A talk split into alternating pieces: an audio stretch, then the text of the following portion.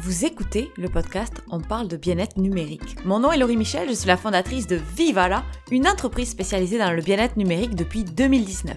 Notre mission, vous aider à instaurer de saines habitudes autour de la technologie. Dans ce podcast, on discute de la place du numérique dans nos vies, on parle de santé mentale, de performance saine, des impacts sociaux de la technologie, de la déconnexion et bien d'autres sujets dont on entend moins parler. Notre but, s'éduquer, s'outiller, débattre dans la joie et la bonne humeur parce que comme on dit souvent chez Vivala, viva la vida, viva la offline.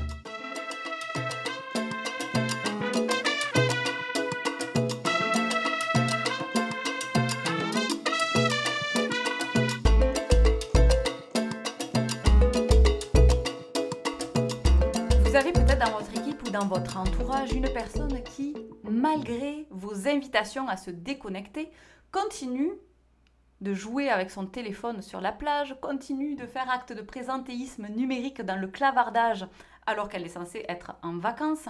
Bref, une personne qui vit avec le numérique scotché à la main constamment. J'ai été cette personne à une période de ma vie et je voulais vous expliquer aujourd'hui ma vision de la déconnexion à une certaine époque. Dans un premier temps, moi, je pensais que je n'avais pas besoin de me déconnecter. Moi, j'étais différente. Je me prenais pour la guerrière des employés modèles. Oui, tous ces mots ensemble, tellement ma croyance était intense à cette époque-là. Plus j'en avais sur les épaules, plus j'étais fière de moi. Plus j'étais disponible rapidement par courriel, clavardage, appel, plus j'avais l'impression de gagner en estime. Une vraie Wonder Woman, en fait. Bien que je travaillais en marketing numérique, je ne comprenais pas forcément tous les rouages de la technologie vis-à-vis de mon utilisation personnelle et tous les euh, stratagèmes qui sont mis en place pour vraiment nous faire consommer. Puis autour de moi, tout le monde avait le nez sur le téléphone cellulaire. Alors c'était presque normal d'agir ainsi. Je faisais un petit peu du mimétisme. J'étais une vraie Lucky Luke des notifications.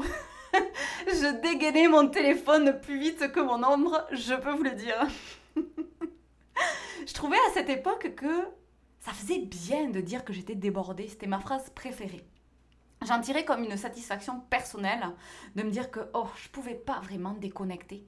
J'avais un sentiment d'accomplissement un petit peu euh, dans ma sphère professionnelle.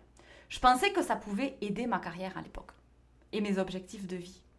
Cette disponibilité que j'octroyais à tout le monde, j'avais l'impression qu'elle faisait plaisir à mes collègues et ça ajoutait comme eh bien, une sensation que mon travail avait de l'importance. Pour mon, poste aussi, au final, puisque euh, ça voulait dire que si on ne pouvait pas se passer de moi dans un sens, j'étais importante pour l'organisation. J'ai toujours été animée par la performance et je pense que la technologie m'a fait euh, basculer à un moment dans une espèce de surperformance très nocive qui me faisait faire la contre-performance. je vivais la fameuse culture que j'appelle du sans-repos à 200%. Comme une vraie adepte fanatique, c'était euh, devenu ma religion de vie. Pourquoi me déconnecter? Me déconnecter des outils, me déconnecter du monde, me déconnecter de mon travail? Me déconnecter, c'est le vide. Oui, je souffrais peut-être à cette époque de la peur du silence. Me déconnecter du travail, c'était quelque chose que... En fait, j'aimais mon travail. Pourquoi me déconnecter du travail? C'est ce que je me répétais souvent. J'adore ma job. Je n'ai pas envie de me déconnecter. J'aime travailler. En fait, me déconnecter du travail, c'était aussi devoir faire face à ma vie à cette époque. J'ai mis un petit peu de temps à, le comprendre, mais si vous ne prenez pas soin de vos relations sociales, si vous ne prenez pas de temps pour vos amis, votre famille, etc., eh bien, au bout d'un moment, ils vont commencer à, prévoir des activités, des choses sans vous. Donc, votre vie personnelle va pas être aussi remplie que votre vie professionnelle. Donc, elle va devenir moins attrayante au final. Alors, du coup, ce silence qui était provoqué par une potentielle déconnexion, au lieu d'être agréable, elle finissait par être un petit peu stressante. C'était un cercle. Ma vie personnelle n'était pas aussi remplie ou aussi euh, attrayante que ma vie professionnelle, donc j'avais envie de rester connectée au travail. Puis j'avais une excuse parfaite, puisqu'on est dans une société beaucoup de travail. C'est bien vu de ne pas s'arrêter, c'est bien vu de continuer constamment à travailler. Donc je restais dans cette, euh, cette idée-là. Après, je dois l'avouer, j'ai pas perdu toutes mes amies. J'étais chanceuse dans ma période d'hyperconnecté parce que j'ai gardé un certain nombre de personnes autour de moi. Après, ça a été un autre problème parce que je surchargeais autant mes agendas personnels euh, que mes, mes agendas, puis ma disponibilité dans le monde du travail. Et je me suis rendu compte en fait que j'avais un besoin d'avoir ma dose de web. C'était une autre des raisons pour lesquelles c'était dur de me déconnecter. C'est que la connexion était devenue comme une dose de drogue. J'avais besoin d'avoir ma dose de web, ma dose de courriel, ma dose de messages, ma dose de contenu, nommez-les tous. Mon cerveau était habitué à partir à droite, à gauche, à réfléchir à je ne sais quoi, à traiter les messages qui rentraient J'étais confortable avec ça. Je savais qu'une connexion pouvait m'amener à la fois de la tristesse, des sourires ou carrément me mettre en colère. c'était un bel éventail d'émotions auxquelles je m'étais habituée et dont j'avais besoin presque. Alors oui, syndrome FOMO fois 1000 pour moi. Donc le syndrome FOMO, c'est la, fameuse peur de manquer quelque chose. Peur de manquer le festival le plus fou de Montréal, peur de manquer l'artiste le plus populaire de l'été. Et en même temps, je ressentais comme un besoin de lire mes courriels le samedi soir à 22h pour voir si tout allait bien dans la sphère professionnelle. Et le nombre d'événements qu'on a euh, qui sont accessibles aujourd'hui, notamment avec les réseaux sociaux, ça ajoute encore une surcharge de, possibilités. On a une liste sans fin d'opportunités autour de chez soi géographiquement, que ce soit professionnel ou personnel. Et en plus, on a un ajout de certaines plateformes qui nous disent que notre ami Martin, à qui on n'a jamais parlé peut-être même, va assister à ce fameux événement à ne pas manquer. Je me souviens de soirées où je faisais deux soirées dans la même soirée. Je sais pas si c'est compréhensible mon histoire, mais c'est-à-dire que je n'arrivais pas à me décider en fait sur quelle soirée faire. Donc je faisais les deux. J'arrivais à une un petit peu plus tôt, puis je restais comme deux heures, puis ensuite je, je basculais à une autre soirée. Parce que c'est ça, hein, cette peur de manquer quelque chose, au final, c'est euh, comme une difficulté à choisir. On veut tout faire. L'autre aspect qui impactait ma vision de la technologie peut-être et également cette, cette difficulté que j'avais autour de la déconnexion, c'est la culture d'entreprise dans laquelle j'évoluais. Elle était problématique. C'était bien vu de répondre en fin de semaine à un message rien n'était véritablement dit oralement, ou c'était euh, pas de façon euh, directe, directe, mais ça se faisait sentir euh, autrement. Je me devais d'être connectée pour montrer mon dévouement. Je devais répondre, c'était bien vu, pour montrer ma motivation. Et petit à petit, en fait, c'était devenu important pour moi de montrer que j'étais la personne sur qui on peut compter constamment, n'importe quel jour, quelle heure Je le mentionnais tantôt, j'ai toujours été animée par la performance, peut-être par mon passé de sportive, c'est un petit peu tatoué sur mon cœur, j'aime me dépasser, sortir de ma zone de confort. Et c'est une des raisons pour laquelle à un moment, je me suis mis en compétition avec la machine. Le fameux 24-24, 7 jours sur 7, ouais, j'essayais de répondre à ce, à ce défi-là. Je suis passée en mode robot. Le mode robot, c'est le mode où euh, les heures ne comptent plus et nos besoins euh, humains sont ignorés. C'est comme si on se transformait euh, dans cette fameuse image d'hamster là qui tourne sa roue, qui réfléchit presque plus. Et c'est un petit peu ça qui se passe des fois. On continue de travailler, flouf, on continue à répondre, ça va de plus en plus vite, on se surcharge, on se surcharge. Puis, si on veut suivre le rythme dans notre monde hyper connecté, briller dans la société ou auprès de, son organisation? Est-ce qu'on a vraiment le choix? On ne peut pas l'arrêter, cette roue Et c'est là où on rentre dans un total statu quo. Ce mode robot dont je parle, eh bien, il n'aime pas le mot déconnexion. C'est presque une aberration pour lui. Parce que se déconnecter, c'est on n'est plus productif, on n'existe plus presque. Parce qu'on n'est plus dans la tête des gens. Il n'y a plus un message de Laurie qui y rentre. Et un autre point, c'est que euh, on est capable de manquer ce fameux miracle imaginaire du web. Alors à l'approche des vacances, j'y pense à toutes ces, choses que j'avais en tête. Je pense à ce mois d'avant, je pense à toutes ces personnes qui disent encore aujourd'hui être disponibles sur leur téléphone cellulaire pendant les vacances. Et je sais ce qu'elles pensent. Oh, ça va. C'est juste un petit courriel. C'est juste pour répondre à mon client important. Alors, je voudrais vous envoyer un message, que ce soit pour vous, pour une personne de votre entourage qui n'arrive pas à se déconnecter, qui se trouve encore mille et une excuses pour rester connecté même quand elle prend des congés. Dans un premier temps, je voudrais dire à cet ancien moi et à vous peut-être, non, votre force, votre détermination, votre ambition ne se mesure pas à une disponibilité constante. Elle ne se mesure pas à une surconnexion quotidienne.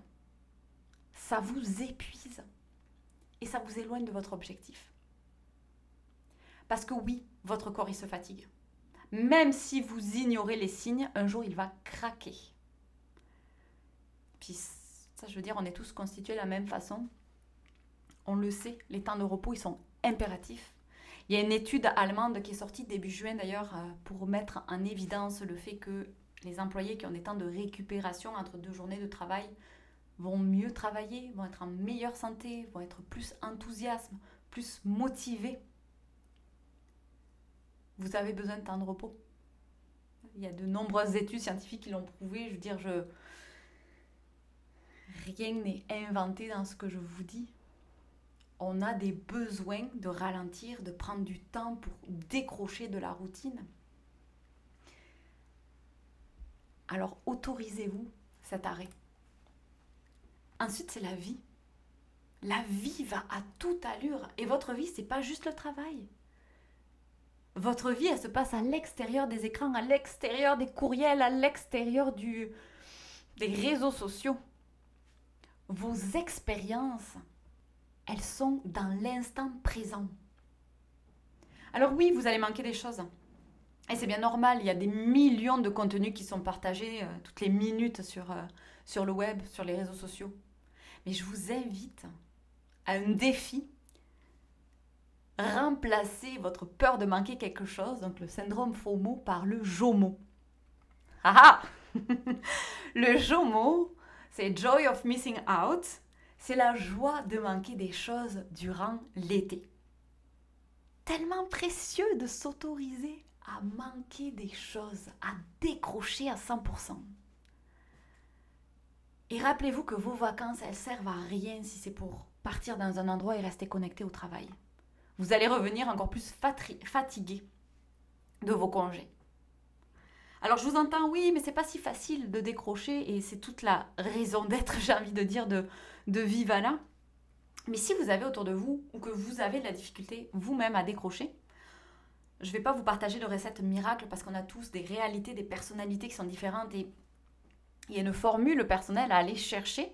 Mais par contre, je voudrais vous partager quelques trucs qui peuvent vous mener vers la sensibilisation, des pistes de solutions, puis aider certaines personnes à comprendre.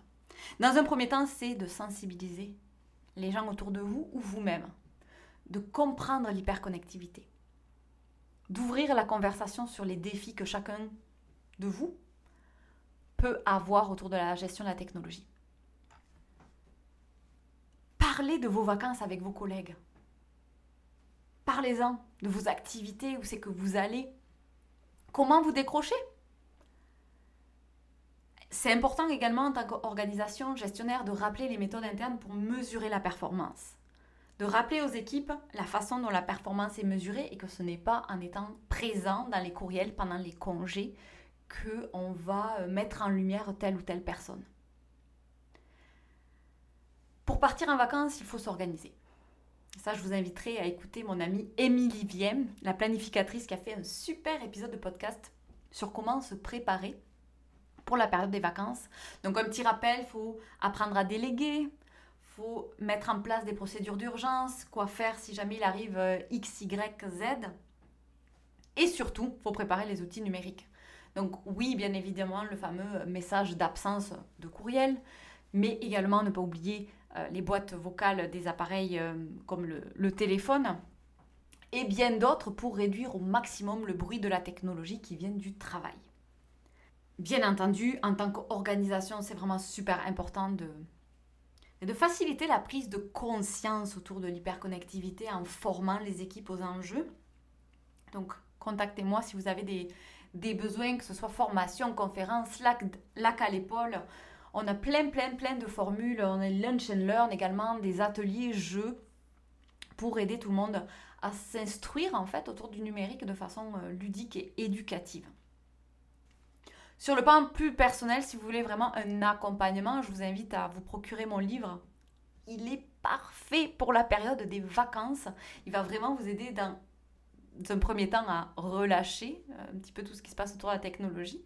Vraiment apprendre à faire le vide autour du téléphone.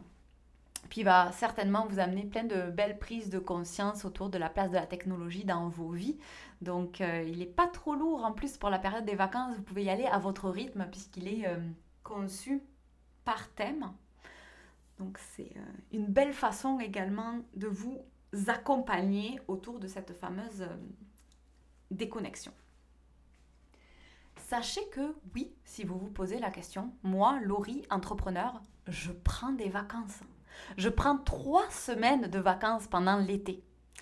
Alors non, hein, je ne suis pas chanceuse. C'est une décision personnelle que de vivre autre chose que mon entreprise.